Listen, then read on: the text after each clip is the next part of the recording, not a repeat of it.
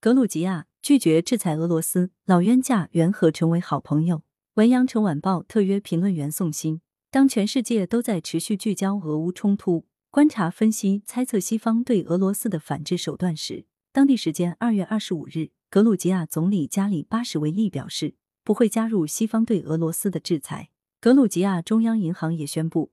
将对受制裁的俄罗斯外贸银行在格鲁吉亚的分行提供帮助，以避免其出现资金流动性问题。作为昔日俄罗斯的老冤家，格鲁吉亚的这番善意表态，不由得让人们回想起发生在二零零八年的俄格战争及俄格两国此后的关系走向。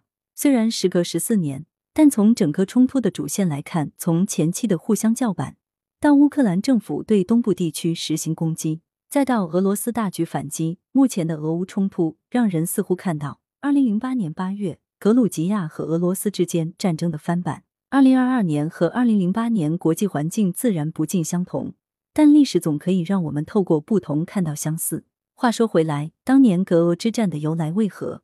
格鲁吉亚地处高加索，与俄罗斯接壤，在俄格之间存在着南奥塞梯和阿布卡兹，战争就是围绕着这两个地区的独立展开的。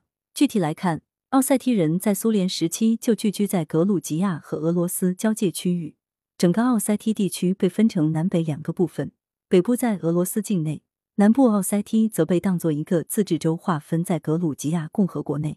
苏联解体之后，南奥塞梯想要独立出去，格鲁吉亚为了维护领土完整，和当地的自治政府发生了流血冲突，直到一九九二年。俄罗斯、格鲁吉亚、南奥塞梯以及支持南奥塞梯的阿布哈兹地区各方达成协议，各自在当地驻扎维和部队，紧张的战争局面得以缓和。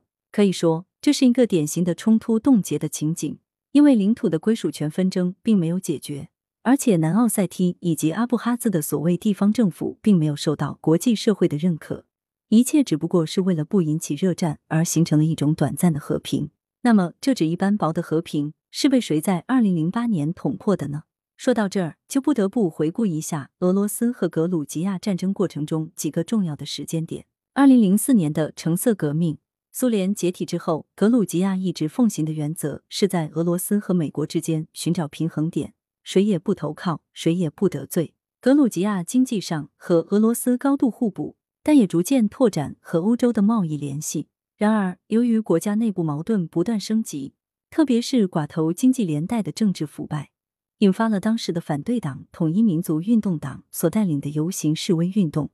最终，谢瓦尔德内则下台，而反对党领袖萨卡什维利在二零零四年一月大选中成功上位。萨卡什维利上台后，推行两个动作：一、坚决反腐；二、坚决拥抱西方。此时，被不断疏离的俄罗斯开始有些不安，但由于俄罗斯和欧美和解的愿望并没有破碎。所以，只是在观察格鲁吉亚的进一步动作。二零零八年，萨卡什维利在新一届总统选举过程中开始把加入北约作为战略目标，并宣称要实现格鲁吉亚的领土统一。萨卡什维利由于和小布什私交甚好，一直认为美国会做他最强大的后盾，所以口号也是越喊越响。同年四月，北约的布加勒斯特峰会在布拉格如期举行，各方开始认真探讨乌克兰和格鲁吉亚加入北约的可能性。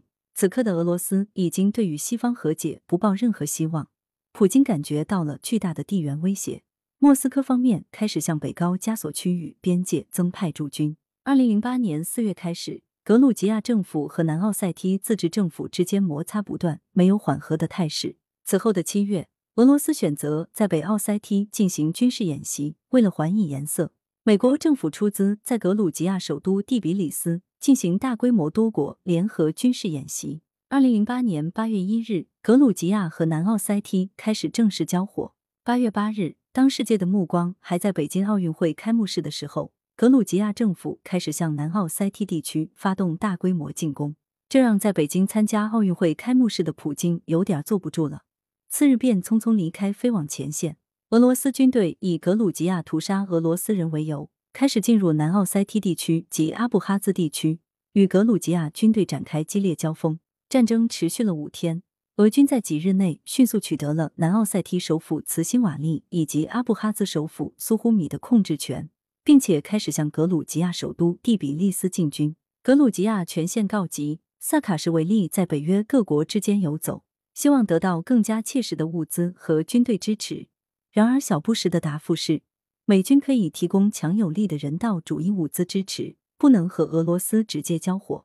法国作为当时的欧盟轮值主席国，时任法国总统萨科齐一直在俄罗斯和格鲁吉亚两方之间斡旋，希望可以尽快把局势平稳下来。八月十五日，萨卡什维利无奈向俄罗斯递交了签署的停战协定。八月十六日，俄罗斯同意签字并开始组织撤军。八月二十五日，俄罗斯议会全体通过了一项决议，单方面承认两个地区的独立地位，称这是可以拯救当地人们生命的唯一可能性。决议一出，西方社会一片哗然，纷纷谴责俄罗斯。九月二日，格鲁吉亚宣布和俄罗斯断交。虽然俄格撕破了脸，但局势好歹还算稳定。为了维持这得来不易的和平，欧盟作为战争的调解方，建立起了欧盟监测团 （EU Monitoring Mission），以保证各方都可以遵守停战协议。与此同时，欧盟监测团还肩负起求证战争事实的任务，目的就是要查清楚战争法律责任归属问题。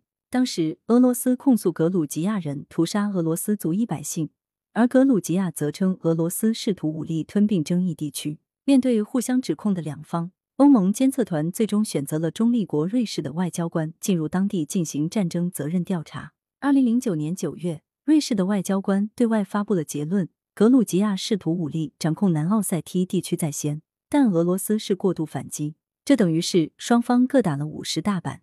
为了给俄罗斯施以惩戒，美欧进行内部协调，要对俄罗斯进行制裁。然而，在具体措施上没有达成一致，只能选择共同释放出一些具有象征意义的谴责言论。美欧两边量力制裁。美国方面是单方面冻结了和俄罗斯的民用核法案；欧盟方面，由于成员国在如何制裁俄罗斯问题上产生了非常大的分歧。最终只是同意在欧盟层面决定终止欧盟俄罗斯伙伴及合作协议谈判。北约方面终止了和俄罗斯的军事合作。此外，俄罗斯也没能加入世贸组织。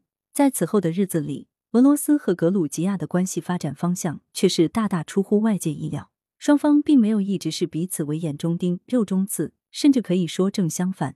这两个国家在不断朝着正常化的方向发展。二零一二年起。格鲁吉亚对俄罗斯公民实行免签政策。此后，随着一些政府支持的民间往来增多，双边经贸关系再度提升。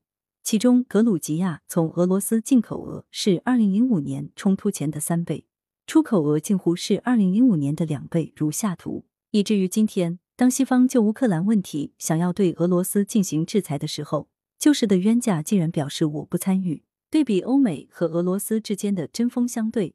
格鲁吉亚似乎找到和俄罗斯和平相处的新模式。作者是周掌柜，咨询全球政策顾问、前欧盟政策顾问。来源：羊城晚报·羊城派。责编：张起李媚妍。